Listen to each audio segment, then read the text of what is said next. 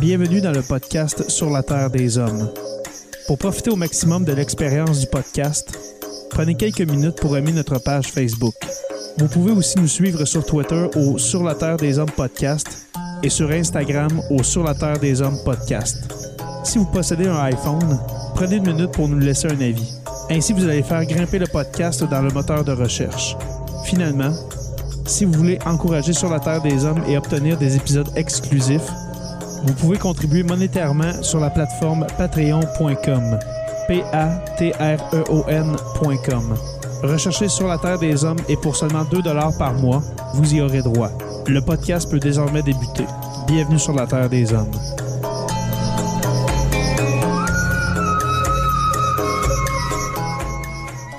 Cet épisode de Sur la Terre des Hommes est présenté par Construction Rivard.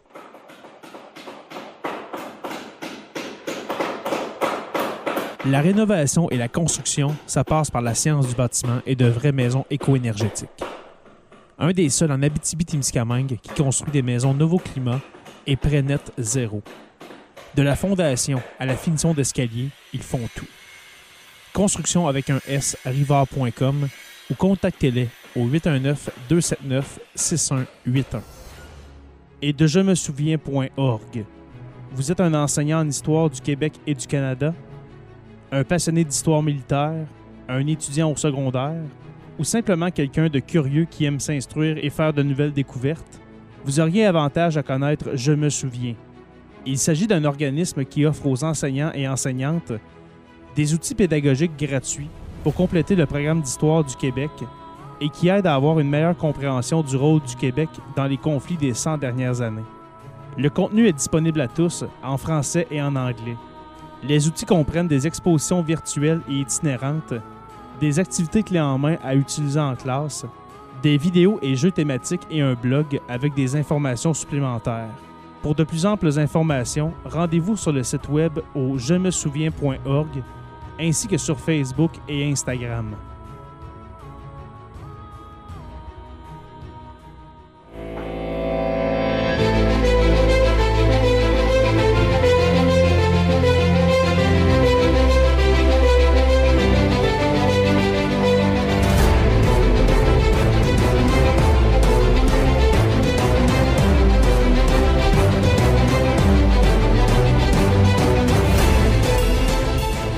Bonjour à tous et à toutes et bienvenue à ce, ce épisode 169 de Sur la Terre des Hommes. Waouh, waouh, waouh!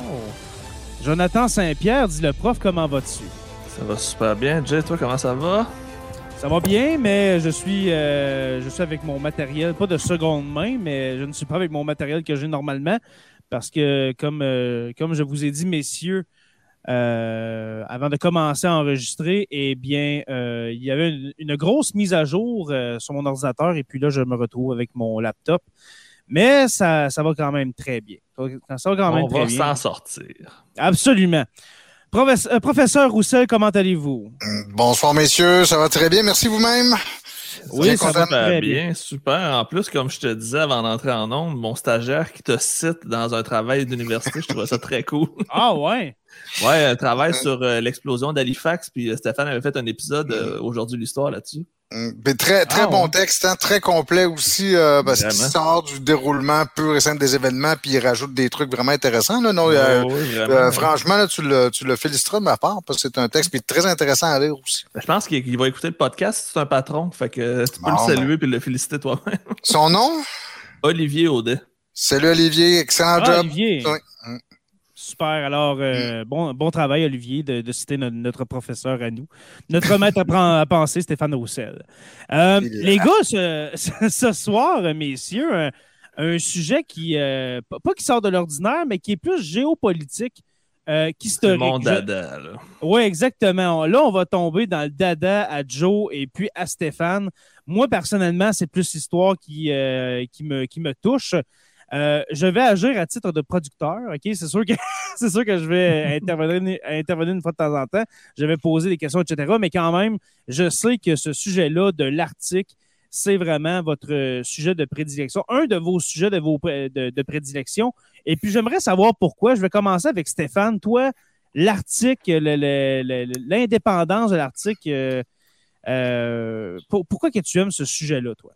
En fait, je suis arrivé euh, dans ce sujet-là par accident parce que mon domaine de prédilection ou de recherche, disons, c'est la politique étrangère canadienne.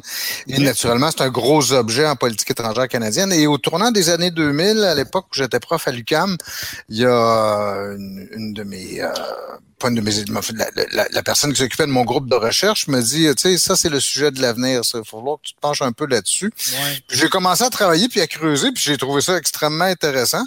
Euh, j'ai eu la chance d'y aller quelques fois dans, dans le Grand Nord. En fait, euh, j'étais, je suis monté jusqu'à euh, à 200 kilomètres du, du- du point le plus au nord du, euh, du Canada. Ah, ouais. Et je me suis, je me suis vraiment embarqué dans ce sujet avec toutes les, les, les questions que ça pose en termes de relations internationales. Mhm, Euh. Joe, c'est ça qui t'intéresse aussi, tu sais, les, la question des conflits, de la coopération, les questions de droit international que ça soulève, les, les enjeux qui sont environnementaux, développement économique, les questions militaires. tu sais, Il y a vraiment de tout. Là. Tout le monde peut aimer ce sujet-là parce qu'il y a plein de dimensions différentes. Exactement. C'est comme un enjeu global. Il y a de tout pour tout le monde, de toutes les organisations. C'est comme euh, le, le- le point universel où tout pourrait basculer demain matin.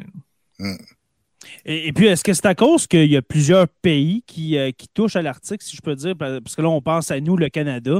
On peut penser aux États-Unis euh, grâce, je dis bien grâce à l'Alaska, parce que sinon, je, je, crois pourrais mettre la carte en passant pour les patrons qui sont Oui, là vas-y, mon donner cher, un euh, aide-mémoire à nous-mêmes aussi. Mais nous, la carte, parce que moi, quand je pense Arctique et puis de pays qui ont des frontières euh, euh, communes avec l'Arctique, je pense bien sûr au Canada, à la Russie, les pays scandinaves, euh, les États-Unis, le Groenland, bien sûr. Et puis, j'aimerais savoir au juste pourquoi qu'on s'intéresse. Tu disais, Stéphane, que tu t'es mis à penser justement à la géopolitique, aux conflits internationaux par rapport à l'Arctique. Dis-nous pourquoi que ça pourrait amener des conflits internationaux, des conflits diplomatiques, euh, dans le fond, euh, l'Arctique. Écoute, première chose qu'il faut garder à l'esprit, c'est qu'on on- on a le privilège, notre génération, de vivre quelque chose qui arrive très rarement dans l'histoire de l'humanité. On, on Mhm. découvre un nouvel océan. Parce qu'on Mhm. savait que l'Arctique était là. On savait que l'océan Arctique est, est- est- est là depuis, depuis très longtemps, mais sauf que maintenant, on y a de plus en plus accès et ça s'accélère avec le réchauffement climatique aussi, c'est inévitable. Mais déjà, on, on- la technologie aussi permet de- de- de- d'explorer et d'exploiter ces, ces territoires-là. Donc, c'est comme si littéralement sous nos yeux, il y avait un territoire qui était, qui avait été pendant des, des siècles, voire des millénaires, à peu Mhm. près inaccessible à tout le monde aux Occidentaux, parce qu'il y a quand même des, des, des, des, des, Des populations. Des civilisations qui vivent là depuis euh, plusieurs milliers d'années.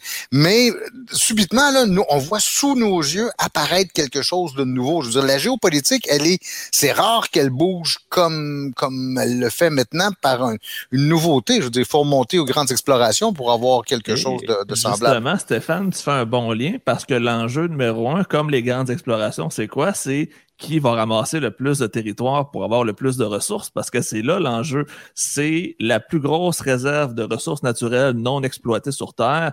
Grosso modo, 25% de toutes les ressources qu'on connaît, pétrole, gaz, diamants, or, minerais rares, tout ce qui est ressources naturelles, c'est à peu près 1 sur 4 qu'on retrouve sous cette glace-là.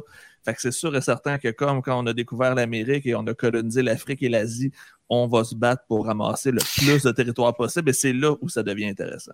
Et puis, un point important, tu parlais, Stéphane, de euh, justement, on découvre un nouveau continent et puis en lien avec les grandes explorations, il ne faut pas euh, oublier que les grands explorateurs euh, dans le nord euh, de l'Amérique du Nord, qu'est-ce qu'ils recherchaient? C'était le fameux passage du nord-ouest qui n'existait pas et qui est en train de se découvrir sous nos yeux avec, euh, Mhm. avec ces changements climatiques-là. là. Ce qui peut amener des, des- des changements euh, commerciaux incroyables là, dans, dans- dans- au 21e siècle. Là, je pense ju- jusqu'en 2100. là. Mhm. Oui, c'est, c'est, il y a deux éléments qui rendent l'article intéressant au plan économique. C'est le premier, c'est celui que Joe a mentionné, c'est-à-dire la présence de richesses non exploitées, en tout cas de ressources Exact. naturelles. Euh, La deuxième, c'est les routes maritimes. Dire que les, les si ces routes maritimes devenaient exploitables, ce qui n'est pas le cas encore actuellement, on n'est pas là Non. du tout. Non. Mais si les navires, je veux dire, il y a des gains théorique, en tout cas sur papier, des gains énormes pour des navires qui, par exemple, partant des ports d'Asie pour aller jusqu'en Europe. Euh, ça va beaucoup plus vite que de passer par le canal de Panama ou encore passer par le canal de Suez. C'est énorme comme gain de, de, distance. Donc, le contrôle des routes maritimes peut devenir quelque chose de, de, de très intéressant. Mais avant qu'on aille plus loin, juste, il faut dire un truc aussi.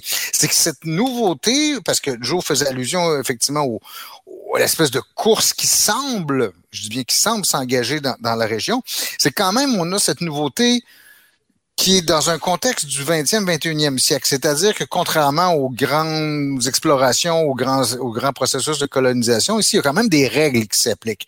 C'est pas, c'est pas le, c'est pas le Far West, C'est-à-dire qu'il y a des règles, et notamment, vu que c'est un espace maritime, la Convention des Nations Unies sur le droit de la mer, et il y a des institutions internationales aussi qui gèrent un peu. Donc, c'est pas, c'est pas le, c'est pas un, un, un développement sauvage. Inclus, non, loin de là, en fait. Euh, et la question est intéressante ici de notre débat à qui appartient l'Arctique. J'ai envie tout de suite de répondre, est-ce qu'un océan peut appartenir à quelqu'un? Est-ce que, comme pas plus que le Pacifique ou l'Atlantique ou l'océan Indien? Ou, Parce que dans le fond, ce qu'on sait, c'est que c'est les côtes euh, maritimes, c'est 200 km de chaque frontière qui appartient à l'État en question, mais c'est la zone qui n'est pas dans le 200 km qui pose le plus d'interrogations en ce moment parce que euh, je pense que tu vas pouvoir nous en parler un peu tantôt, Stéphane. On est capable de faire quand même des prédictions selon les dorsales sous-marines pour savoir à peu près jusqu'où le territoire arrive. Et c'est là où on s'obstine sur les lignes en question. Ou en fait, le problème, c'est qu'on ne le sait pas encore parce qu'on n'a pas exploré. on, présuppose qu'effectivement des, des, la géographie du, du sous-sol de, de l'océan, du pardon, du plancher de l'océan Arctique permet peut-être à certains États de revendiquer, on reviendra à cette règle-là tantôt, qui est assez curieuse d'ailleurs, mais qui permet à certains États de revendiquer d'immenses territoires euh, dans lesquels ils ont des droits exclusifs d'exploitation de, richesses mm. euh, situées sous le plancher océanique. On parle pas de la pêche ou des trucs comme ça, on parle des, de ce qui est enfoui sous le, le, sol de, de de l'océan. Mais parce que c'est encore en grande partie submergé euh, de glace, parce que la cartographie sous-marine est loin, mais très loin d'être complétée, euh, on a encore de grandes incertitudes. C'est des centaines de kilomètres de profondeur. Euh, oui, c'est surtout. Des, ben, c'est pas des, en fait, des, des, des, milliers de mètres. C'est ouais, quelques kilomètres. Ouais, pas le bon. Je pense qu'on tombe à 4 4000 mètres, je pense, le 4 ou 5000 mètres. Euh, euh, mais on commence à le faire tranquillement. Mais si on, si on regarde, les gars, la carte, Joe, que tu as partagée, là, on, on, parlait justement à qui appartient l'Arctique. Mais si moi, je regarde la carte, ben, je vois principalement que c'est qui qui en sort gagnant, c'est la Russie. Là. La Russie. presque la moitié de l'Arctique appartiendra à la Russie. Presque la moitié, exactement.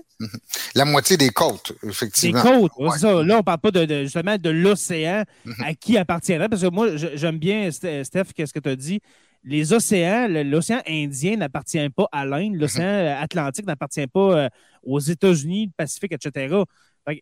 L'océan n'appartient à personne, mais si, admettons, en dessous de cette glace-là, on retrouve des territoires qui, qui, euh, qui émergent de, ces là ben là, c'est là qu'il pourrait y avoir des conflits. Et puis là, je me demande, est-ce que ce serait pas mieux, là, j'y vais, vais vraiment très simpliste, Est-ce que ce serait pas mieux justement de regarder, tu sais, avec les méridiens, euh, les méridiens de, que chaque nation a, de dire à l'intérieur de, de, ces méridiens-là, eh bien, ça, ça va appartenir à tel pays, à tel pays? C'est exactement ce qu'on essaie de faire présentement. Jay, en théorie, les lignes de méridien du Canada sont les lignes de possession de l'Arctique. C'est pas confirmé parce que c'est discuté, mais c'est en théorie l'objectif. Dans le fond, de la ligne du méridien de, euh, de l'Alaska jusqu'à celle de la terre de Baffin, c'est à peu près ça si on fait un triangle jusqu'au pôle Nord, qui serait la zone arctique du Canada. Euh, en fait, cette théorie-là, c'est la théorie des secteurs qu'on appelle. C'est celle qui disait qu'on on, prenait l'Arctique, puis on, prenait une carte du, de l'Arctique et on divisait en pointes de tarte, si vous voulez, pour chacun des pays. Cette mhm. théorie-là, elle n'est pas valide en droit international. Elle, a ah, été abandonnée. Ce qui est ici, ce qui est la, source de la confusion, c'est que si vous regardez une carte du nord du Canada, l'archipel arctique qui forme un immense triangle. Donc, il y a la forme d'un triangle. Et à cause de ça, on peut avoir l'impression que c'est, mais que la théorie où on a une espèce de, de pointe de tarte qui, qui, revient au Canada, comme il y a une immense pointe de tarte qui vient, qui arriverait, qui, qui reviendrait à la Russie, et ainsi de suite. Mais non, cette théorie-là n'est pas n'est pas reconnue du tout en droit international. C'est pas euh, euh, pas plus, par exemple, qu'on pourrait l'appliquer dans un cas qui ressemble un peu à celui-là, c'est-à-dire en mer Méditerranée. C'est-à-dire qu'une des caractéristiques de l'océan Arctique, c'est d'être presque fermé. Vous regardez, l'océan est complètement entouré de terre. C'est rare les cas comme ceux-là. Ben, la mer Méditerranée, elle est, elle est comme ça aussi. Elle est presque mer, fermée. Une mer géante interne. Exactement. Et, et, mais on a, ça a été depuis longtemps disqualifié, je vous dis, cette, cette approche-là. Au contraire, en fait, c'est chaque État doit, sur la base des terres émergées qui, qui, qui sont les siennes, calculer un, un, une étendue de 200 km, ce qu'on a parlé tantôt, là, pour avoir la zone économique exclusive, et il peut là-dessus euh, affirmer sa souveraineté. Il y a la question du plateau continental dont, dont sur lequel on a déjà évoqué, mais sur lequel on va revenir, qui est l'autre euh, l'autre élément. Mais la haute mer, je veux dire, le, le, le, les endroits qui sont au-delà du 200 000 euh, les marins, ce sont des eaux internationales et qui sont susceptibles d'être utilisées par n'importe qui. Et les grands défenseurs de ce principe-là, ce sont les Américains. Ben oui, parce que les autres, ils ont moins d'accès que les autres. ben, euh, non, les Américains, c'est pas tant ça qu'ils veulent s'assurer que, euh, et c'est d'ailleurs la raison du conflit entre le Canada et les États-Unis sur le, le, le statut du, du, passage du Nord-Ouest, c'est que les Américains considèrent que toutes les, les étendues d'eau qui relient deux grandes masses, euh, euh soit des, des mers ou des océans, sont libres de passage pour leurs navires que personne ne peut empêcher ça. Naturellement, le, le passage du Nord-Ouest, c'est pas un détroit stratégique pour les Américains, mais leur problème, c'est de dire que si on permet aux Canadiens de réclamer un, un, une souveraineté et, et, de contrôler qui entre et qui, qui passe à travers le passage du Nord-Ouest, ben on va voir d'autres États qui vont commencer à vouloir appliquer le même principe, que ce soit dans le détroit d'Ormuz, que ce soit dans, dans, dans, le détroit de Malacca ou ailleurs, et ça crée un, pré un précédent au plan juridique. Ce qui explique la réticence des Américains à accepter que les revendications canadiennes sur le passage du Nord-Ouest. Moi, ce que je pense qui va arriver, c'est que le Canada va le revendiquer, puis les Américains vont avoir un droit exclusif que les autres n'auront pas pour acheter la paix tout simplement. Euh, euh, ou, ouais, bah, ou, profiter, ou profiter du Canada. Aussi. Ou faire un, un, un, accord comme ce, celui sur la voie maritime du Saint-Laurent. Ouais, C'est-à-dire qui mène au Grand Lac, donc qui, qui, qui, qui lie l'océan Atlantique au Grand Lac, et il y a une espèce de gestion conjointe, là, si vous voulez. Ça pourrait être ça, parce qu'en ce moment, dans le fond, de l'autre côté, il y a aussi le passage russe qui relie quand même toute la côte nord de la Russie là, de, mm-hmm. d'un point à l'autre. Puis, euh, éventuellement, quand la glace va être complètement fondue, il va y avoir le troisième passage qui est celui qui passe en plein milieu de l'océan Arctique. Donc, il va y avoir trois routes maritimes ultimement dans, dans cette zone-là qui vont être euh, source de convoitise pour plusieurs pays, dont un qu'on n'a pas encore nommé et que j'ai hâte qu'on aborde, qui a un drapeau rouge et jaune et qui n'est pas l'URSS. Exactement. C'est, euh, on, a, on a une question de Simon Robitaille euh, mm-hmm. qui va directement dans ce sens-là. Joe, mm-hmm. les Chinois euh, doivent aussi vouloir une part du gâteau. Je peux déjà te dire que les Chinois sont le pays du monde qui investissent le plus d'argent en, en Arctique présentement. Mm-hmm. C'est à peu près 90 milliards par année d'investissement, euh, soit en bateau, soit en équipement de toutes sortes, mais c'est les Chinois qui sont les plus actifs dans le pôle Nord. Ouais, ben, euh, ouais, juste pour répondre à la question ouais, de, de, Simon, euh, ils ne peuvent pas réclamer de tout le moins de territoire. Il n'y a absolument aucune assise qui permettrait aux Chinois de dire, ben nous, on, réclame ce territoire-là. À moins dans un, comme dans un, si vous voulez, un scénario de politique fiction, ils feraient comme ce qu'ils font actuellement, euh, je pense c'est dans la mer du Japon où ils se créent ou, des îles artificielles. Euh, mais là, non, je veux dire, on, on est dans, dans toujours. Moi, si je me trompe, Stéphane, les Chinois n'ont pas loué la place de l'Islande au Conseil de l'Arctique après leur faillite de 2008? Non, pas, non, non, ils peuvent pas, tu peux pas louer ta place dans une Ils n'ont pas, eu un, ils ont pas été capables d'avoir un espèce de rôle de pays observateur, non voteur ou quelque chose comme ça. Oui, mais c'est, euh, ça a été, je, je sais pas jusqu'à quel point les Islandais ont pu jouer là-dedans, je pense pas, mais effectivement, ça a été tout un débat euh, parce qu'au Conseil de l'Arctique, il y a de très nombreux observateurs. En fait, il y a énormément de pays au Conseil de l'Arctique. Qui n'ont pas rapport là. Mais il y a juste huit États ce qu'on appelle les huit États arctiques, qui, eux, sont des membres de plein droit, avec ce qu'on appelle les, participants permanents, notamment les, représentants des communautés euh, des nations autochtones qui sont euh, dans, dans l'Arctique. Mais les Chinois n'ont pas, ou la Chine n'a pas de base pour revendiquer quoi que ce soit. C'est bien que la Chine curieusement, comme l'Union européenne, ils ont, en fait, ils ont le même problème, c'est qu'ils n'ont pas un accès direct, si vous voulez, à l'océan Arctique. Donc, ils se présentent avec un discours qui est de dire, c'est un océan, ça appartient à l'ensemble de l'humanité. Vous, les États autour de, l'océan Arctique, vous n'avez pas un droit particulier de, contrôler ce secteur-là. Donc, ça appartient à tout le monde c'est une belle manière de revendiquer, si vous voulez, en disant, comme les États non arctiques, les États autres que les huit euh, euh, euh États de, de, de, la région arctique, les autres États tiennent tous ce discours-là parce que c'est une manière pour eux de pouvoir s'inviter à la table et de dire, bon, on a notre mot à dire. C'est les, les, Allemands, les, euh, les mm-hmm. Français, les Britanniques, les Sud-Coréens, c'est les Indiens. Mm-hmm. C'est plusieurs pays qui n'ont aucun lien, mais qui ont un avantage géostratégique à garder ça le plus accessible possible. Tout à fait.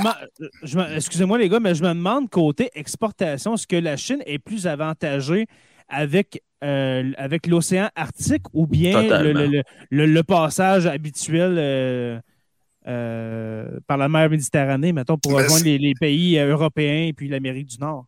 Non, en termes de distance, vois-tu la distance entre Shanghai et Rotterdam, par exemple, elle est plus courte par le. Mm-hmm. Mais, mais dites-vous une autre chose aussi, quand on parle des routes maritimes qui sont là, on dit oui, le réchauffement climatique va rendre potentiellement, probablement dans un horizon de 50 ans, va rendre l'océan Arctique libre, en grande partie libre de glace à tout le moins pendant l'été, l'automne. Mais, dis-vous une autre chose, il va quand même faire noir six mois par année dans ce, dans ce secteur-là. Euh, la glace va reprendre à chaque année. C'est un peu comme le Saint-Laurent, là, tu sais, que de, la navigation est beaucoup plus difficile en hiver, voire parfois impossible. Euh, ben, ça va être la même chose avec l'océan Arctique, si bien que euh, puis en plus, il va faire froid. Six mois, neuf mois par année, il va quand même faire ça sera pas aussi froid que maintenant, mais il va ça faire va froid des pareil. 3, 4, 5 degrés. Donc, les, navires qui vont pouvoir s'engager dans cet océan-là, D'abord, les armateurs aiment ça quand ils sont capables de prévoir le temps que ça prend, mais si votre navire part en pleine nuit puis qu'il y a des glaces, tout ça, vous ne savez pas à quel moment il va arriver. Quand il fait froid, ben, il y a beaucoup de cargaisons de navires qui supportent pas le froid. Euh, on n'a pas encore cartographié complètement les obstacles qui peuvent se trouver euh, euh, dans les hauts fonds, les trucs comme ça. Donc, moi, je suis encore sceptique, comme certains de, de, de, mes collègues, comme Frédéric Lasserre, qui est professeur en géographie à l'Université Laval. On est très sceptique sur le fait que l'Arctique puisse servir à moyen terme, même à long terme, de véritables routes maritimes. C'est, quant à nous, là, c'est loin d'être fait encore. Je vais rajouter un autre point qui est complètement champ gauche, mais qui a un lien, mais c'est aussi le fait qu'une cargaison de bateaux, il faut que ce soit assuré. Puis il n'y a pas hmm. d'assureurs qui veulent assurer les armateurs qui passent par là parce que c'est encore trop dangereux. Fait que le, le coût de l'assurance vient enlever complètement l'économie d'argent que tu faisais en passant par là. Fait que c'est pas rentable non plus économiquement d'utiliser hmm. le passage nord-ouest. Est-ce qu'on peut dire alors que la, véritable raison d'avoir sa part de tarte, hein, sa part du gâteau de l'Arctique, ben, c'est les ressources naturelles? Totalement. Totalement?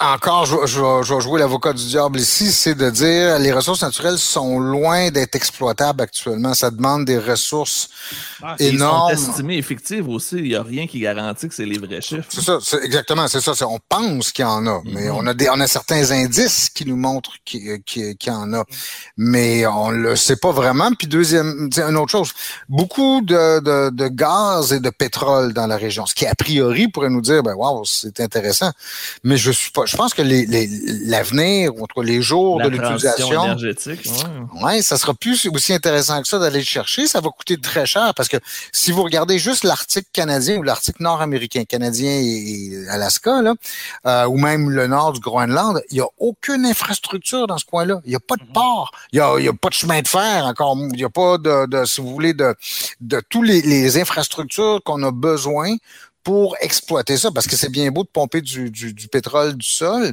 Encore faut-il pouvoir le transporter jusque dans les raffineries, puis les raffineries, ils sont loin. Donc, c'est dans un avenir prévisible encore.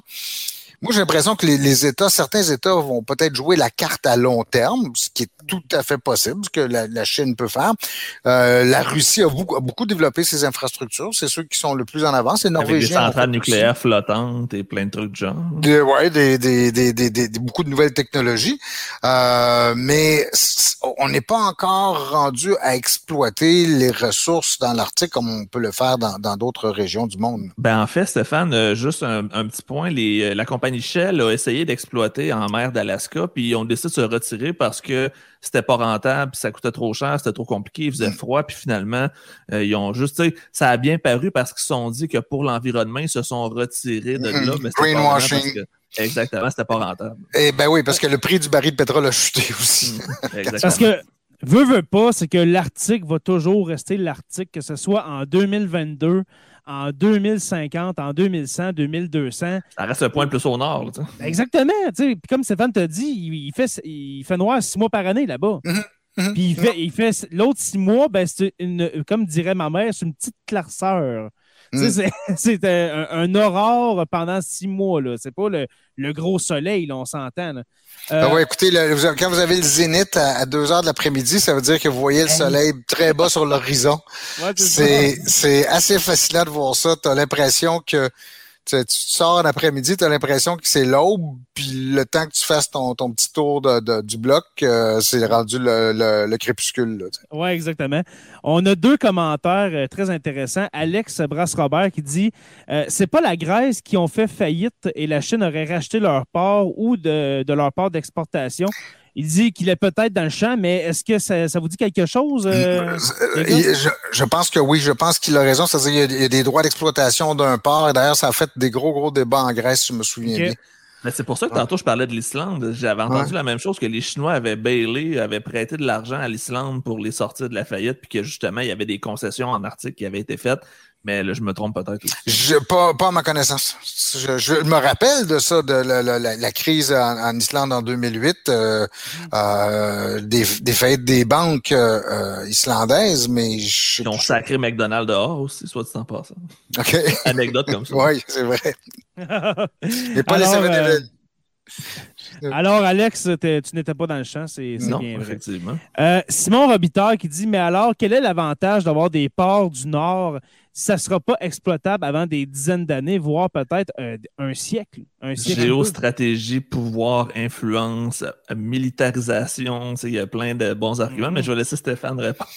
Ben, pour la plupart des... Il y, a deux, deux raisons qui sont souvent avancées. La, la première, on pourrait dire que c'est des raisons d'investissement à long terme, où on veut, on veut pas se retrouver, même si ça prend 50, 50 ans ou un siècle, on veut pas se retrouver à la dernière minute, puis alors que tout le monde s'est déjà installé, de, de, de, de, revendiquer une place. La deuxième, ça c'est encore une, forme de greenwashing aussi, c'est surtout les Européens qui vont tenir ce discours-là, c'est de dire ben il faut protéger l'Arctique, surtout avec les changements climatiques, il faut vraiment que faire de cet espace-là un, un, un, bien commun de, de l'humanité. Donc euh, il faut qu'on s'en occupe, puis laissez-nous nous en occuper. Laissez-nous participer à, à, à, la gestion de cette euh, de cet espace-là. Donc, il y a aussi en, même temps un côté qui est de, de dire, ben, comme tous les océans, euh, il faut appliquer en fait à l'Arctique la même liberté ou les mêmes les mêmes approches des autres océans sans commettre les erreurs qu'on a faites dans le passé. Euh, parce que contrairement au le développement, ou si vous voulez, l'installation des routes maritimes s'est faite mm. de manière assez, assez anarchique dans les autres océans. Là, on a la chance peut-être d'avoir un, une exploitation, en tout cas un développement qui est peut-être beaucoup plus structuré puis beaucoup plus régulé. Parce que là, en même temps, on parle, on parle de ça comme si c'était en même temps inévitable. Je sais, Joe, que toi, euh, euh, tu ne vois pas d'un bon oeil. Je, pense pas que tu vois qu'en 2100, à l'aube du 22e siècle, l'Arctique soit intact. Euh, à aujourd'hui, on Ça m'étonnerait bien gros, mettons. Mais est-ce que les gouvernements, ça veut dire, ont jeté l'éponge concernant l'Arctique en disant on sait de toute façon que ça va fondre, alors on va prendre notre part du gâteau maintenant? Non, non, non, parce que la, fonte euh, de, la, calotte polaire, euh, au-delà de tous les inconvénients qu'elle a, va euh, permettre justement l'exploitation des ressources et le développement des, routes maritimes éventuellement. Donc, c'est plutôt le contraire en se disant, ben, vu que ça fond, faut, faut qu'on soit présent parce que c'est là qu'on va pouvoir peut-être plus s'en servir. Euh, dans d'autres cas, et c'est le cas beaucoup pour les nations, euh, euh, les nations autochtones qu'il y a là, je pense aux Samis, je pense aux, euh, aux Inuits qui sont le long de l'Amérique du Nord, à tous les groupes qui sont en Russie. Pour eux, l'enjeu est aussi beaucoup de conserver les choses en l'état, ou à tout le moins de gérer les conséquences des changements climatiques. Parce que ça veut dire c'est toutes des conséquences extrêmement graves sur leur mode de vie, sur tous leurs leur points de repère traditionnels. Donc, il faut être capable de gérer les les, conséquences sociales et les conséquences économiques pour, euh, pour ces gens-là. Parfait. Euh, maintenant, Stéphane, euh, je voudrais que tu nous parles des conflits dans l'Arctique parce que c'est pas une bonne entente. C'est pas tout le monde main dans la main dans l'harmonie. le Conseil de l'Arctique, etc. Il y, a, il y, a, quand même des conflits entre États. Est-ce que tu pourrais nous en parler un petit peu, s'il te plaît? Oui, il y a des, des quelques conflits. C'est-à-dire, encore, je vais dissiper un peu cette, je vais, briser cette impression-là. C'est parce que beaucoup de gens s'inquiètent ou en tout cas, regardent ça en disant, ben là, ça va être le. Euh, c'est une des raisons pour lesquelles il va y avoir des conflits militaires où il y a un risque de militarisation, voire de, de guerre dans l'Arctique. C'est pas le cas du tout. Parce que, en fait, le problème qui se pose dans la plupart des cas, c'est que vu que les c'est des secteurs qui étaient et qui sont encore parfois recouverts de glace. Les, les, points de repère sont incertains à savoir où passe la frontière exactement. Il y a, euh, euh, euh à ma connaissance, en tout cas, euh, six, ou sept conflits dans l'Arctique. Deux ont été euh, euh, résolus. En fait, le, le, le, le conflit de, de, de, des Svalbard qui opposait la Russie et la Norvège qui a été résolu en 2010. Mais des des six autres ou cinq ou six, autres conflits qu'on peut euh, euh, identifier, il y en a cinq dans lesquels le Canada est, est partie prenante. C'est souvent c'est le Canada contre le reste du monde. Euh, il y a il y a deux minuscules conflits avec. Le plus drôle avec la Danemark. ben, commençons par ces deux-là. Euh, il y a deux petits conflits qui opposent le Danemark au Canada. Sur un sur la mer de Lincoln. La mer de Lincoln, c'est au nord complètement du Groenland et de l'île de l'Esmir. Euh, puis ça ah, porte. C'est dans le coin d'alerte là. Euh, oui, en fait, c'est euh, un peu plus euh, à, à l'est, je pense. mais euh, exactement. Mais c'est pour situer les gens s'ils connaissent un peu le pôle Nord puis l'Arctique. Mais on parle d'un conflit qui porte sur, je pense, 60 000 nautiques carrés ou quelque chose, un, truc ridicule. C'est tout petit, puis c'est couvert de glace, puis c'est une zone maritime. L'autre conflit qui est encore plus ridicule, c'est celui qui porte sur l'île de Hans, qui est un mhm. peu plus au sud de la mer de, Lincoln, qui est encore entre l'île de Lesmere au Canada et le, Groenland euh, au, Danemark. Mais c'est une un petit caillou de. C'est une roche. Il n'y a rien. C'est juste une 1,3 km. Écoute, tu mets deux terrains de football. OK? Euh, c'est comme un gros cap de roche bien ben glissé par les hmm. années, le vent et la glace. Il n'y a personne qui peut habiter là-dessus. C'est très difficile à aborder parce que c'est des grandes falaises. C'est une espèce de clou qui sort de, de l'eau. Il n'y a pas de pétrole. Stéphane parle. Oui, si tu peux trouver des, photos, mais il y a, y, a personne qui habite là. Il n'y a pas de richesse, il n'y a pas de pétrole, il n'y a pas de diamant, il n'y a, a rien. Et c'est même pas les eaux autour qui sont en conflit. C'est-à-dire, on sait exactement où passe la frontière maritime. ce qu'on ne sait pas, c'est est-ce que l'île et, a été attribué à un côté ou, à l'autre, au Danemark ou au Canada. Et, les, deux gouvernements se braquent sur cette question-là. En théorie, c'est super facile à négocier. Tu dis, écoute, c'est un petit rocher qui, qui affleure de l'eau. Tu sais, ça n'a pas d'utilité. Alors, vous voyez... Euh, alors, pour, pour les patrons, pour euh, en même temps, les abonnés ne le voient pas en podcast, mais euh, c'est vraiment, je peux vous le décrire comme, on dirait l'île dans Petite Séduction. Mm. Dans la grande séduction, excusez. Euh, euh, c'est une petite île, c'est une roche qui sort de l'eau. Il n'y a, a, rien, il n'y a pas de végétation, il y a pas. C'est vraiment juste un gros caillou. Alors, ça, c'est l'île de Hans. On dirait justement le mont Chaudron à Rouen. Mm. Euh, qui, qui, serait effoiré un peu. Et la raison pour laquelle les deux gouvernements peuvent pas s'entendre, c'est ridicule, on dit c'est ça va être facile de négocier, on tire ça à pile ou face, il n'y a pas de mm. conséquences. Mais non, parce que pour les, les d'abord pour les Canadiens, le gouvernement canadien qui céderait face au Danemark aurait apporté l'odieux d'avoir réduit le territoire canadien, ne serait-ce que d'un kilomètre carré, mais il y, a quand même ça. Deuxièmement, Pour les Danois, en même temps, dans un, alors qu'on sait que le Groenland est engagé dans un processus d'accession à l'indépendance, mm-hmm. les, les, Danois maintenant font très très attention à ne pas prendre de décisions qui pourraient avoir un impact même symbolique, comme comme le cas qu'il y a ici, pour l'avenir du Groenland en disant ben, on a bradé le territoire du Groenland, encore même si c'est un petit bout de caillou qu'on a bradé, ben on l'a on l'a donné au Canada. Si bien que des deux côtés, on, on est bloqué parce que c'est c'est vrai que c'est juste un petit caillou, mais ça demeure un symbole. Et c'est surtout la dimension symbolique qui est importante ici. Et c'est pour ça qu'on parvient pas à, à, à, s'entendre sur ce. Mais en fait, Dan, même il y avait, il y avait une blague, à un moment donné, ben, c'est pas une blague, il y, avait, il y avait une espèce de guerre des bouteilles qui se jouait. Ouais, ouais, c'est ça, je m'en allais, j'étais curieux si tu étais au courant.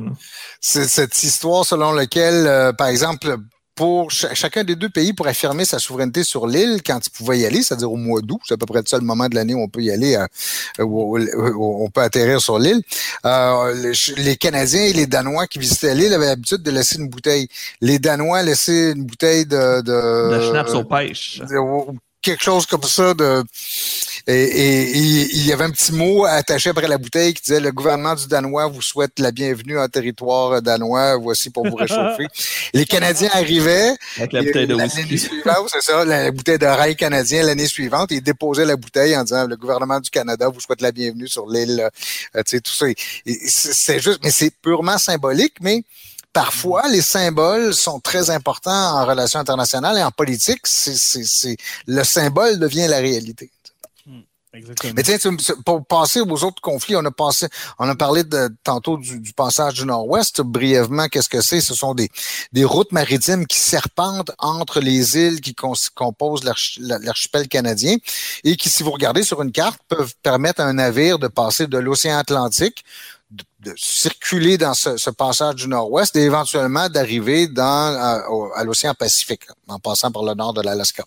Ah, euh, les, tout le monde reconnaît que ce sont des eaux canadiennes. Il n'y a personne qui conteste le fait que ce sont des eaux du Canada. Mais parce que ça relie, si vous voulez, deux grandes masses d'eau, deux océans. Certains pays, comme les États-Unis, mais aussi euh, l'Union européenne du bout des lèvres, disent, ben vous, les Canadiens, vous n'avez pas le droit d'interdire à quelqu'un qui fait un passage, qu'on appelle un passage innocent, dans le passage du Nord-Ouest. Vous n'avez pas le droit de décider qui passe et qui ne passe pas. C'est donc ouvert la, la, la, la, circulation maritime. Ce que les Canadiens refusent. Les Canadiens disent non, non, non, non, ce sont des eaux intérieures et c'est nous qui décidons qu'est-ce qui se passe dans, dans, nos eaux intérieures. Hmm. Avant de continuer, Stéphane, j'ai une image pour toi parce que ça va peut-être amener à une des prochaines discussions qu'on a et c'est celle-ci que je vous mets à l'écran. Le fameux pôle Nord littéral, celui mhm. qui est le point exact du pôle Nord. Pour ceux qui sont en version audio, euh, il y a un drapeau de la Russie qui est apparu à l'écran parce que Vladimir Poutine, il y a quelques années, a envoyé un sous-marin à la profondeur euh, de l'océan Arctique au point géographique exact du pôle Nord pour y planter le drapeau russe. Et techniquement, si on se fie au dorsal euh, maritime, c'est un territoire canadien. Donc, est-ce que Vladimir nous a volé le pôle Nord? Est-ce que tu as la réponse, Stéphane? Euh, oui, il y a deux réponses en deux ou trois volets. L'image qu'on voit ici actuellement, c'est un, petit robot sous-marin. En fait, c'est un, petit sous-marin qui a été planté ça dans le fond de l'océan, à la hauteur exacte, comme disait Joe, du, pôle Nord. Plusieurs trucs. D'abord, aucun pays ne peut, ne peut, dans l'état actuel des connaissances, revendiquer le pôle Nord comme étant l'extension de son territoire. C'est un peu comme si on allait planter un drapeau dans le milieu de l'océan Atlantique en disant ben, c'est chez nous. Non, hmm. c'est au milieu de l'océan. La symbolique, par exemple. La symbolique était puissante parce que mais c'est surtout une démonstration de la technologie russe. Exactement, parce qu'il n'y a aucun sous-marin canadien qui est capable d'aller mettre un drapeau hmm. canadien à sa place. Et tout de suite, quand cet épisode-là s'est produit en 2007, si je me souviens bien, c'est en juillet 2007, le gouvernement canadien, là, à l'époque c'est le gouvernement de Stephen Harper, a dit euh, non, non, non, c'est pas comme ça que ça marche. Euh, on n'est plus au 19e siècle quand une grande puissance arrivait puis elle plantait son drapeau puis elle disait là ça c'est à moi. C'est pas comme ça que ça marche. Puis effectivement, c'est pas comme ça que ça marche. Ce qui pourrait, il faut dire le, pôle nord le géographique, l'endroit où se rejoignent tous les, méridiens, si vous voulez, du, globe terrestre, euh, là où a été planté le, drapeau, il est fort peu probable que qui que ce soit puisse même dire ben c'est l'extension de notre territoire. Et ça, juste pour expliquer cette, notion-là, parce qu'elle est importante, euh, on l'a évoqué dans les conflits tantôt, c'est toute la question du plateau continental euh, ou l'extension du plateau continental. Je m'explique rapidement c'est qu'un gouvernement peut dire que les richesses qui sont sous le sol de l'océan, donc les richesses euh, euh, donc euh, sous le, le, le, le, plancher océanique, appartiennent ou en tout cas peuvent être exploitées par un État si cet État est capable de prouver que la composition géologique, tenez-vous bien là, c'est les roches là qui constituent cette, région-là sont de la même nature, sont un prolongement naturel que leur territoire émergé. C'est-à-dire un peu, si tu as, une chaîne de montagnes qui part de la Russie puis qui se prolonge sous l'eau, des, des, montagnes, des, des, des montagnes euh, sous-marines, puis que les Russes sont capables de dire, ben regardez, c'est la même chaîne de montagnes. La même que, composante rocheuse. Là. Et vous pouvez aller jusqu'à 300 000 nautique de ces, euh, ces, ces, ces, formations géologiques, si vous voulez, qui permettraient de prouver que c'était vous. Et donc de réclamer, mais des territoires sous-marins absolument énormes. Si vous êtes capable de prouver que c'est le prolongement naturel de votre territoire, euh, et c'est ça qu'on ne connaît pas encore. Vu qu'on ne connaît pas, on n'a pas fini, on est loin de là d'explorer le, le plancher océanique de l'océan Arctique ben n'importe qui peut dire ouais, ben moi je pense que j'ai un bout de mon territoire qui va jusque là puis l'autre de dire. Mais c'est tellement c'est tellement compliqué pour rien Stéphane. Comme comme je disais tantôt pourquoi pas je, je, sais que sûrement qu'on euh, on en a déjà parlé euh, au conseil de l'Arctique etc tu vas nous expliquer justement tantôt ce qu'est justement le conseil de l'Arctique mais pourquoi pas diviser ça avec les méridiens? Je comprends pas. Oui, je comprends la géologie euh, du, du, plancher océanique, mais il y en a qui vont être désavantagés, puis là, ça va créer des conflits importants. Mm-hmm. Est-ce que je me trompe ou. Euh? Euh, non, parce que deux choses. D'abord, on applique dans l'océan Arctique les mêmes règles qu'on applique ailleurs. C'est ce qu'on appelle la Convention des Nations Unies sur le droit de la mer. si si on peut pas avoir des règles spéciales pour l'océan Arctique, parce qu'il n'y a pas de la seule justification qu'il y a et qu'il y avait, c'est que c'était recouvert de glace. Mais autrement, on doit appliquer les mêmes règles qu'ailleurs. Euh, et si tu te mets à appliquer ça là, ben là, tu verrais, par exemple, les États méditerranéens qui pourraient dire la même chose, ou tu, sais, tu créerais un précédent qui serait susceptible de créer tout autant de, problèmes euh, euh, ailleurs. Deuxièmement, les, les, les, les, si tu divisais ça en ce qu'on appelle la théorie des secteurs, là, si tu divisais ça en pointe de tarte, ben, il y en a toute une méchante gang qui serait exclue et qui serait vraiment pas content. D'ailleurs, c'est pour ça que le principe n'est pas accepté. C'est-à-dire qu'il faut plutôt appliquer dans souvent l'application des principes de droit maritime, de, de, de, de droit des, des euh, euh de, droit de la mer en Arctique, c'est juste des principes qui ont déjà été établis ailleurs et qu'on applique dans, dans l'Arctique. Par exemple, toute cette histoire du plateau continental que, que je vous raconte, c'est que ça a commencé dans d'autres régions du monde. Et euh, imaginez-vous, par exemple, les, les Français qui ont de toutes petites îles un peu partout dans le Pacifique. Ok, c'est rien ces îles-là. Souvent, c'est des toutes petites îles. Qu'on pense à Tahiti, qu'on pense à, à le nom, le nom m'échappe, mais mais vous avez tous ces chapelets d'îles. Mais si la France, les Français sont capables de dire, attendez une seconde, oui, oui, l'île, là, c'est juste la, pointe de l'iceberg parce que le territoire se prolonge dans le plancher, dans le plancher de l'océan de, l'océan Pacifique. C'est pour les Français, les Français deviendraient une puissance maritime absolument extraordinaire grâce à grâce à, à, tous ces, ces, petits points qu'ils possèdent euh, émergés.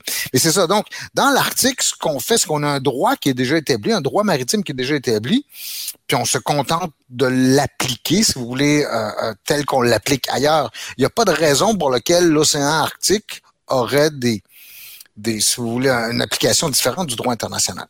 Par contre, et là, tu me posais la question tantôt, tu me disais sur qu'est-ce que c'est le Conseil de l'Arctique. Oui. L'Arctique est le seul océan ou le seul, euh, si vous voulez, on va dire ça comme ça, le seul océan qui est géré de cette manière-là.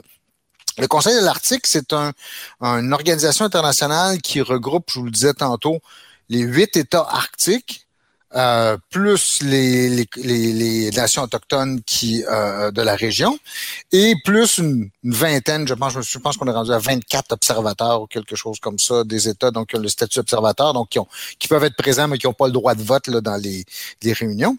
Mais le Conseil de l'Arctique, c'est euh, une institution, on négocie bien des choses, mais on ne touche pas aux questions de sécurité militaire. Dès, le début, là, il, y a, une note dans le, le, traité fondateur qui dit que le Conseil de l'Arctique n'a absolument aucune compétence à tout ce qui touche les questions militaires. Il n'y a aucune compétence de droit international. Ce n'est pas lui qui fait le droit international. Ce sont les Nations Unies. Mhm. C'est pas le Conseil de l'Arctique. Le Conseil de l'Arctique, finalement, s'occupe des questions d'abord et avant tout environnementales. C'est le, le plus gros de son travail. Puis aussi des questions sociales et des questions économiques. Mais en gros, là, c'est ça son, son, champ d'activité.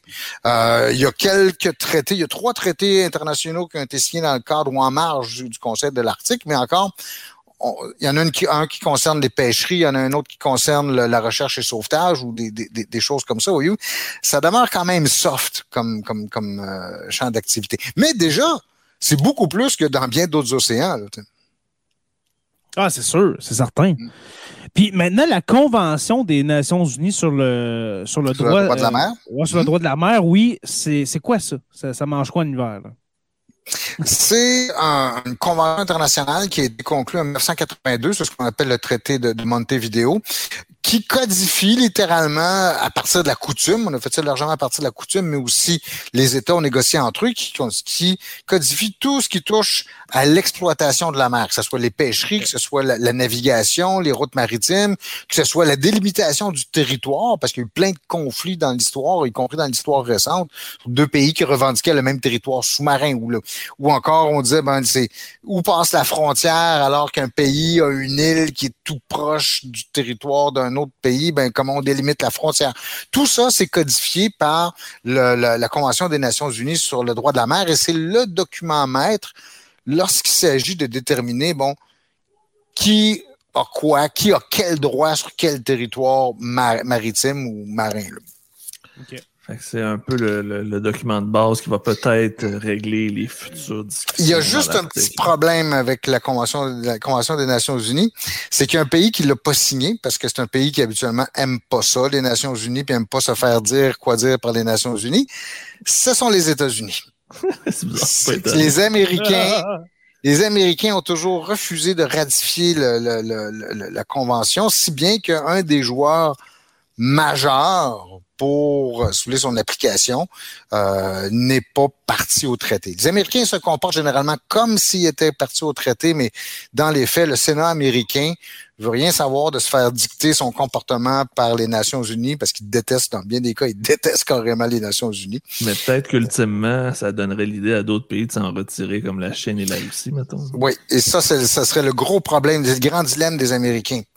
Parce que toutes les institutions qu'eux-mêmes ont créées en 1945 risquent d'être à court ou à moyen terme remis en question par surtout par la Chine, qui n'est pas mm. nécessairement d'accord avec la manière dont ces institutions-là fonctionnent. Mais reste qu'ils ont une place au Conseil de sécurité de l'ONU, fait qu'ils ont quand même une certaine influence pareille. Mm. Mm. Ah, et puis surtout, ils ont une grande puissance aussi euh, avec eux. Mm-hmm. Une grande puissance militaire. Il faudrait faire un épisode, je suis en train de penser à ça pendant que je, vous écoute parler, les gars. Il faudrait faire un épisode justement sur le pouvoir réel que l'ONU a, parce que j'ai l'impression que l'ONU s'en va dans le mur, pareil comme la Société des Nations l'a fait. Hmm. Euh, la Société des Nations était dans le mur avant même de commencer. On peut pas ah oui, sûr, comparer les deux, mais effectivement, il y a beaucoup de lacunes présentement qui hmm. commencent à sortir. C'est principalement le Conseil de sécurité qui est le problème à la paix hmm. mondiale. Il y a juste une autre dimension, euh, si on a le temps, euh, oui, on a le temps. Une autre dimension peut-être de, l'activité arctique qui m'intéresse beaucoup, sur laquelle j'ai travaillé, puis euh, ça peut, ça interpelle, j'ai l'impression aussi notre auditoire, c'est que il n'y a pas juste les États souverains qui sont intéressés par les questions arctiques. C'est pas juste une affaire. Les gens qui vivent là. Hein, oui, d'abord, effectivement, j'ai mentionné tantôt toutes les, les, nations autochtones. J'ai mentionné les Inuits, les, les Samis, ce qu'on appelle les Raipons. C'est un toute la communauté des, des, des, euh, euh, des Autochtones qui vivent en, Russie. Mais il y a aussi des gouvernements non souverains. Et euh, par exemple, si on regarde une carte de l'Arctique, on peut voir que la seule province au Canada qui a un portion substantielle de son territoire, ben, ça dépend comment vous définissez l'Arctique, mais c'est le Québec. Le Québec est un État arctique. Oui, qui, si on a, pour ça, il faut quand même prendre une définition assez large de ce qu'est l'Arctique, parce que le Québec ne touche pas au cercle polaire, qui est la définition la plus, la plus restreinte. Mais quand même, selon certaines autres définitions, ben, on pourrait dire, oui, il y a une partie, il y a 30% du territoire québécois qui est dans l'Arctique. Et ça, ça fait que le, gouvernement du Québec est directement interpellé par ce qui se passe dans les organisations internationales comme le Conseil de l'Arctique, mais aussi il est très actif dans d'autres organisations qui sont, disons, plus ouvertes au, au gouvernement non souverain. Euh, comme par exemple ce qu'on appelle le Arctic Circle. C'est une réunion qui a lieu à chaque année en Islande où, où les États non souverains comme l'Écosse, euh, le Groenland, euh, l'Alaska sont, sont, sont, sont, représentés, où ils vont y envoyer des délégations. Donc le gouvernement du Québec est très présent dans, dans, dans ces organisations-là parce qu'il y a des enjeux aussi qui se posent. Il y a des enjeux de développement économique, à savoir comment comment est-ce qu'on veut et comment on exploite les richesses du euh, du Nunavik. Euh, il y a des enjeux de gouvernance, c'est-à-dire quel est le poids politique qui est que vont occuper euh, les, les, les, Premières Nations et les Inuits qui, qui occupent ce, ce, territoire-là. En fait, la situation est un peu bloquée actuellement sur, sur, sur ce thème-là. Il y a la question de la protection de l'environnement. Il y a toutes les questions sociales aussi. Donc, de savoir que les communautés qui sont sur ce territoire-là sont parfois très vulnérables. Euh, mm-hmm. et donc, comment, comment on s'en occupe? Tout ça, c'est des questions qui interpellent non pas le gouvernement canadien, mais le gouvernement québécois. Et c'est pour ça que à la desserte alimentaire de certaines villes, justement, tout à fait. québécois. Mm. Parce que, ben, en même temps, la, en même temps, l'article, il ne faut pas juste penser en longitude, mais aussi en latitude. C'est surtout pour ça. parce que là, ceux qui sont en podcast, OK, on, essaie de, de, faxer nos gestes, hein, comme dirait euh, François Pérusse. mais c'est ça, c'est pas juste les pointes de tarte qu'on a dit qui touchent au pôle Nord, mais aussi euh, les, latitudes. Alors oui, le Québec, il touche. Hmm. Oui, oui c'est ça. Et c'est pour ça que le Québec est une des seules provinces. Là, je ne parle pas des trois territoires. Oui, ça, j'allais dire. Les, les, territoires sont directs dedans. Là. Oui, oui, le Yukon, le territoire, les territoires du Nord-Ouest et le Nunavut sont carrément des, des, des, des, territoires arctiques, mais ils n'ont pas les mêmes pouvoirs que des provinces. C'est encore des créatures d'Ottawa et non pas des, des, des, euh, des, gouvernements qui ont une latitude comme peuvent l'avoir les, les provinces du sud du, du Canada. Et de ces dix provinces, le Québec est, celui qui a des intérêts les plus importants et c'est celui aussi qui s'est doté d'une politique arctique. Elle est moins active depuis que le gouvernement Legault est là, mais, mais il y a quand même une politique arctique du, du, Québec et les Québécois ont tout intérêt à, à regarder ce qui se passe dans, dans le Nord. Et même, en mm-hmm. fait, le gouvernement du Québec a, a été euh, très actif dans les relations avec d'autres gouvernements, entre autres les relations entre Québec et, Reykjavik, ou le, gouvernement islandais, si vous voulez, sont, sont généralement assez actives puis, puis, puis, très intéressantes. C'est, on s'y attend pas, mais oui, c'est le cas. Comme, dit, euh, comme disait le curé Labelle, l'avenir est dans le nord. Mm. Pas le même nord, mais voilà. Euh, pour, pour, terminer, mon cher Stéphane, et bien sûr, mon cher Joe, euh, parlons des États non arctiques maintenant qui, qui peuvent, ben, dans le fond, qui veulent avoir une certaine souveraineté, Stéphane, comment on pourrait dire ça, qui veulent avoir un certain pouvoir décisionnel sur l'exploitation de l'Arctique, l'exploitation future de l'Arctique. Ou la liberté d'exploitation de l'Arctique. Oui, c'est ça. qui sont-ils au juste? Bon, on l'a mentionné déjà, euh, Joe, tu, mentionnais la Chine, la Chine, l'Inde. En fait, tous les États, en fait, pour dire, tous les États. Ouais, mais tous les États qui sont des puissances maritimes qui dépendent du commerce international, c'est ça fait justement le G20. Tous les États donc qui ont des intérêts dans le commerce maritime, ce qui fait pas mal de monde là, finalement quand on y pense. Mm-hmm. Mais tous ces gens-là ont intérêt à regarder ce qui se passe dans, dans l'Arctique. De même, tous les États dont les activités de pêche, les activités halieutiques sont importantes, si vous voulez, vont être intéressés par ce qui se passe dans, dans ce coin-là. Tous les gouvernements aussi qui se disent, par exemple, préoccupés par les changements climatiques vont se préoccuper de ce qui se passe là. C'est bien que ça fait beaucoup de monde qui veulent venir à la table et souvent pour d'excellentes raisons. C'est tout à fait légitime de vouloir être assis à une table de négociation internationale pour prendre des décisions. Ben oui, tout à fait. tu sais. Je rajouterais un autre point, Stéphane. Il y a beaucoup de ces pays-là aussi qui n'ont pas beaucoup de ressources naturelles sur leur territoire. Fait que c'est sûr qu'ils vont lorgner celles qui sont disponibles et qui ne sont pas encore à personne, entre parenthèses. Je pense à la Corée du Sud, qui était Ouais. leur argument. Euh, on veut être une puissance économique, on veut développer notre industrie, mais ça nous prend des ressources, puis il y en a de disponibles qui sont à personne. Pourquoi on ne les Mhm. prendrait pas? Oui, c'est- mais encore là, c'est un investissement à long terme parce que, comme on le disait, c'est, c'est pas demain la veille qu'on va pouvoir faire ça. Mais, mais tous ces États-là, et vous voyez le- la ligne de clivage qui se fait souvent dans les discussions internationales, c'est que vous avez d'abord les, pas, je, je dirais pas les huit États arctiques, mais en fait, il y a cinq États côtiers. Il y a cinq États qui ont qui ont une façade directement sur l'océan Arctique, c'est-à-dire les États-Unis par l'Alaska, le Canada, le Danemark par le Groenland, la Russie, la Norvège. Les autres États scandinaves n'ont pas une façade arctique, contrairement à ce qu'on. Même s'ils sont très pense. proches, mais la, la fameuse ligne de la Norvège. C'est ça, la Norvège coupe la Finlande et la Suède de, de, de la. Ils n'ont pas, ils ont pas un accès à l'océan Arctique. Mais ces cinq États-là, ces cinq États côtiers, comme on les appelle, sont, euh, eux, ont des positions souvent très défensives en disant aux autres, non, non, non, non, on, on va s'occuper, c'est c'est chez, chez, chez nous, c'est dans notre corps arrière, laissez-nous nous en, nous en occuper.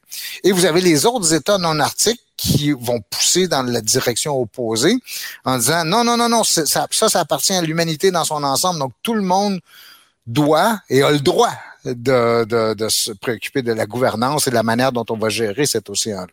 Parce que si on Mais prend de- l'exemple des changements climatiques, juste euh, deux secondes, Jay, tu sais, on Ouais, prend l'exemple des changements climatiques, c'est l'humanité qui va subir les conséquences de cette fonte des glaces-là. Donc, c'est sûr que l'humanité a tout le droit de dire qu'est-ce qu'on fait avec. Oui. Quoi que dans les, pour les changements climatiques, je te dirais l'Arctique n'est pas la cause des changements climatiques, c'est vraiment la, devenir la, conséquence.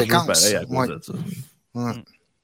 Mais justement, en, en- en pensant à ça, justement, que les ressources vont émerger de cette fonte-là, ce serait pas euh, justement un bon moyen de faire une espèce de, de- de paix euh, universelle en disant ces ressources-là vont appartenir à l'humanité, tout comme en Antarctique, c'est un territoire de, de- de- recherche de, de science pour l'humanité entière. Mhm. L'Antarctique, là, euh, on n'en parle pas. Pourquoi? Parce que l'Antarctique, ça a été décidé que ça appartient à personne. Pourquoi ne pas faire la même chose avec, avec l'Arctique? Ben là, on découvre qu'il y a des ressources naturelles, bien sûr.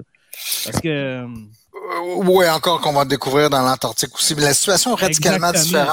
différente. L'Arctique, l'Arctique est un océan entouré de terre, alors que l'Antarctique Est c'est un une territoire. terre entourée d'eau. C'est ça, C'est une terre émergée. Déjà, euh, puis dans la mesure où surtout, en fait, c'est en 1959 qu'il y a eu ce traité sur la démi- démilitarisation de l'Antarctique euh, et où on s'est entendu de dire, bon, ça devient une zone où on n'a que des, que des activités scientifiques. Déjà en 59, c'était c'était facile dans la mesure où il y avait très peu de possibilités qu'on découvre des des, euh, euh, des des trucs vraiment intéressants à exploiter là. Et la plupart des États, parce que si vous regardez une carte de l'Antarctique, là, on a les pointes de tarte dont tu parlais tantôt, de vraiment, là, l'Antarctique est divisé en pointes de tarte, qui partent, qui partent du pôle sud, puis qui font que le, continent est divisé en pointes plus ou moins grandes selon euh, les, ce que les, pays ont pu, euh, négocier. Et je pense que la plupart des États préfèrent ne plus toucher à ça, là, que c'est plus simple de garder ce, type d'aménagement-là pour l'instant.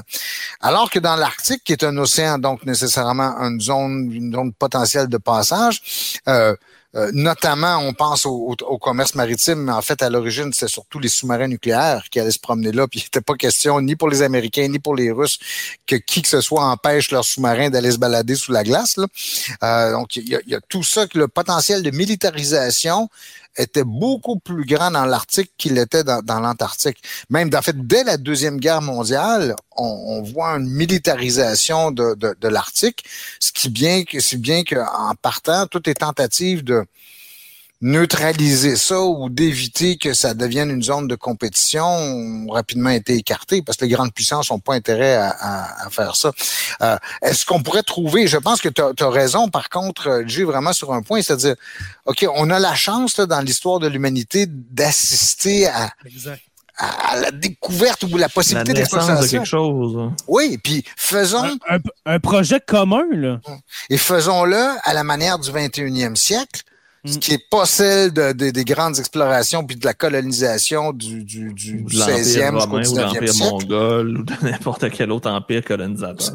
Et, la plupart des, des, des, des observateurs de l'Arctique sont quand même optimistes pour dire que les probabilités que ça devienne une zone de conflit ou de grande compétition militaire, jusqu'à présent, en tout cas, sont très faibles.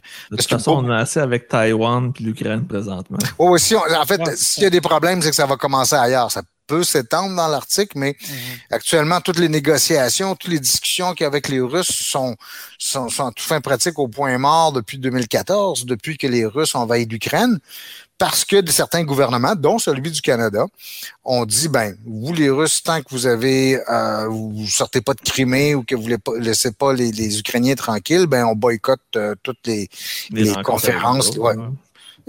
Qui est un peu ridicule, là, parce qu'on a quand même besoin des Russes pour, pour euh, euh, mettre en place une gouvernance arctique, puis pour mettre en place des mesures pour gérer cette, euh, cet espace-là. Exactement. Les gars, c'est très intéressant. On n'a pas parlé des ours polaires.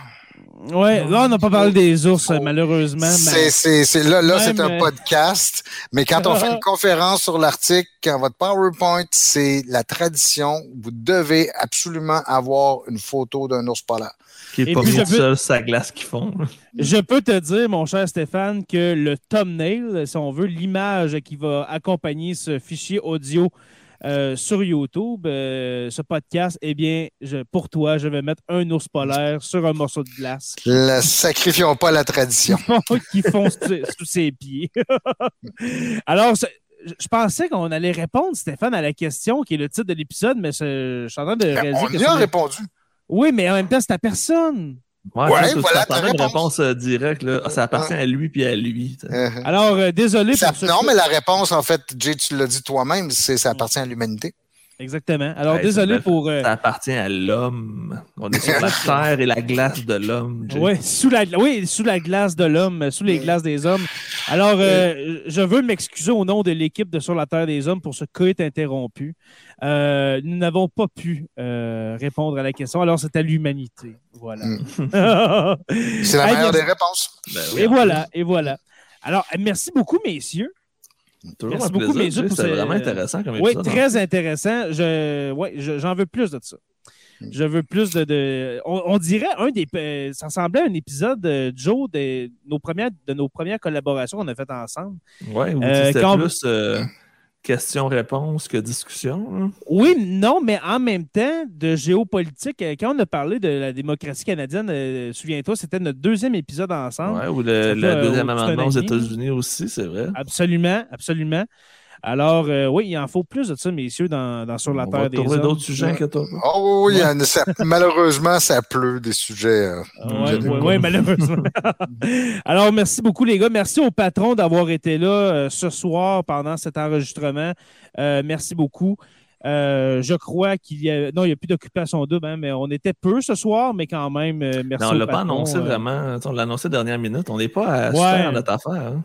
Non, mais aujourd'hui, euh, j'ai pensé trois fois, mais j'ai tellement eu une journée de fou que je n'ai, ça me sortait de la tête. Alors, désolé, c'est de ma faute. Alors, euh, merci tout le monde, merci les patrons, merci. Merci, aux abonnés. euh, merci à vous. Hein. C'est toujours Oui, mais- j'ai un plaisir renouvelé à chaque fois. Stéphane, euh, professeur, moi, je, euh, il te faut un surnom et puis ça va être professeur Roussel. Un peu comme un professeur Xavier qui arrive en, en chaise roulante avec des X euh, qui tient Mm. les roues. Euh, Quand, quand, alors- quand, quand, quand il m'appelle, euh, au Canada anglais, il m'appelle Dr. Roussel. Oh, Dr. docteur. Russell. Dr. Dr. Roussel. Ah, je pense qu'on va t'appeler R Doctor. Ouf, pas sûr, Non, pas sûr. non, non, pas sûr, pas sûr. Alors, professeur Roussel, merci beaucoup. Euh, Joe Saint-Pierre dit le prof, euh, merci à toi.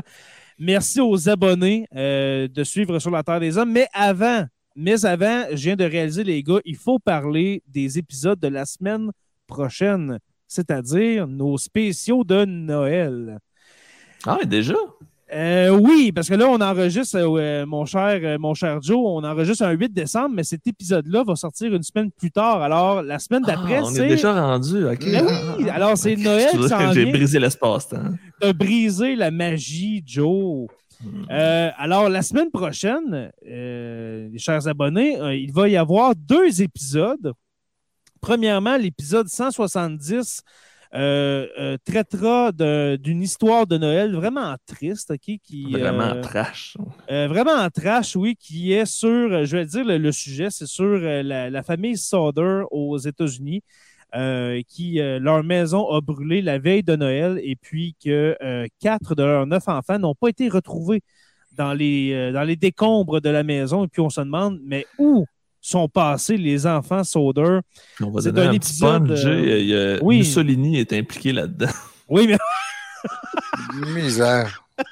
Ah, c'est complètement capoté, euh, Stéphane. J'ai jamais entendu parler de ça. J'avais Ah jamais non? entendu jusqu'à temps que Jim envoie l'enregistrement. c'est complètement Oh. fou. C'est une histoire qui est capotée. avec une petite musique de Noël un peu euh, glauque, lugubre, là, là. Ça ouais, un peu lugubre. Euh, oui, j'ai fait ça, euh, fait ça comme ça à temps perdu euh, dans, mes soirées, cet épisode-là. Et puis le lendemain, le 25 décembre, mais là, c'est le gros spécial de Noël avec nous trois messieurs et avec un invité mystère. Alors, on va parler, là, je ne vous dis pas, je, vous ai vendu un sujet. Devenez patron pour le savoir, OK? Pour, le prochain épisode, pour le, spécial du 25 décembre. Alors, ce sera le vrai spécial de Noël. Et puis, il va y avoir par la suite le Bye Bye 2021 euh, avant le 31 décembre. Et puis voilà, ça va ressembler à ça notre fin d'année de Sur la Terre des Hommes. Et comme je viens de dire, devenez patron pour avoir plus de détails. Alors, merci aux abonnés, je termine avec ça. Merci aux abonnés de suivre Sur la Terre des Hommes. Nous sommes disponibles sur Apple Podcasts, Spotify, euh, Google Podcasts et YouTube au Sur la Terre des Hommes podcast. Merci à nos patrons, les curieux. On a de nouveaux curieux qui se sont ajoutés à la liste. Euh, nous avons Janie Breton pendant le mois d'octobre qui s'est rajouté. Ensuite, Michael Doré et Pascal Côté. Alors, je vous souhaite la bienvenue, les nouveaux curieux. Les curieux donnent 2 par mois. Alors, merci à vous euh, de contribuer à, à Sur la Terre des Hommes. Les stagiaires, les stagiaires, il y en a aussi des nouveaux comme Hugo Bélanger, Thomas Tronchon, Le Crachoir et Guillaume Beaulieu. Alors, euh, merci à vous tous. Euh, le Crachoir, dans le fond, qui est Martin Godette et puis Frank Pocket. Euh, Mhm. avant, avant, je nommais seulement Martin Godette, mais là, il s'est réabonné au Patreon sous le nom du Crachoir. Alors, euh, on vous invite à aller écouter le Crachoir si vous voulez euh, détester les conspis. C'est vraiment le meilleur podcast pour vous. c'est vraiment le meilleur podcast pour vous. Euh, les historiens, euh, Louis-Philippe dit le Loup Labadie, Alexandre Breton, les érudits François Brassard et Mathieu Lauzon, qui est devenu un érudit. Nos orateurs, construction avec un S Rivard de Rouen-Noranda. Et je me souviens.org. Allez visiter le site je me souviens.org. Joe, veux-tu nous faire un résumé de ce qu'est euh, je me souviens.org? Ben, je pourrais faire une petite plug sur le lancement qui a été fait aujourd'hui. Je me Absolument. souviens qu'il fait du contenu pédagogique pour euh, euh, parler de l'histoire militaire canadienne. Et aujourd'hui, on- ils ont lancé une grosse, grosse exposition virtuelle sur la bataille de Hong Kong. Si vous étiez comme moi et que vous Mm. aviez aucune idée qu'il y avait eu une bataille à Hong Kong, il faut absolument aller visiter. Et que les Canadiens. Et que les Canadiens sont allés se faire, en fait, se sont fait tuer là-bas. Deux, Ben, en deux fait, bataillons. c'est- euh, ça a été un massacre. L'Empire japonais nous a complètement écrasés, mais c'était la première bataille officielle en tant que pays souverain depuis le statut de Westminster. Donc, première bataille en tant que pays, on se Mm. fait détruire par les Japonais. Mais l'histoire est super intéressante. Il y a beaucoup d'archives, il y a beaucoup de trucs. Puis c'est vraiment intéressant parce que malgré tout, on a essayé du mieux qu'on a pu. Puis, je ne savais pas, la, je, je, je, je- je savais pas que ça avait existé, c'est la bataille d'Hong Kong. Ouais, Quand- c'est quand en même ça, temps euh, que, que Pearl Harbor, il y avait une attaque simultanée Singapour, Hong Kong, puis euh, il y avait un détachement canadien qui était là, puis il se disait que jamais il allait se faire attaquer, puis finalement, Ah, il ouais. n'était pas préparé. Il était genre 2000 soldats canadiens contre l'armée japonaise, puis c'est ça. Ça n'a pas donné un résultat très positif. C'est parce qu'Hong. Kong était une colonie britannique toujours à cette époque-là. Et les Japonais ont déclaré, la, en fait, la- la- l'attaque de Pearl Harbor a été menée, comme disait Joe, simultanément avec l'attaque des colonies britanniques en Asie et euh, dont Hong Kong. Hmm, Exactement. Alors, merci, euh, merci à je me souviens.org, Alexandrine et Marina Mm. qui sont à la tête de je me souviens de je me souviens.org. Merci à vous, les filles, pour votre confiance et puis d'être nos, euh, nos oratrices. Mhm. Oui, euh, je vous invite à rejoindre la page Facebook Sur la Terre des Hommes podcast et Sur la Terre des Hommes, la communauté, pour venir discuter avec nous. Merci à Denis qui euh, confectionne nos merveilleux logos. C'est pas lui qui a fait le logo, OK? Mais qui l'a remodelé un peu, OK? Mm. Euh, et puis qui fait des t-shirts, des gaminets, ma foi, incroyables. Merci à toi, Denis, pour euh, ton talent de graphiste. C'est vraiment extraordinaire. Merci beaucoup. Sur la Terre des Hommes est une présentation des éditions Derniers mots. N'oubliez pas qu'à tous les jours, nous écrivons l'histoire et on se revoit très bientôt, la semaine prochaine, pour deux autres pages d'histoire de Sur la Terre des Hommes.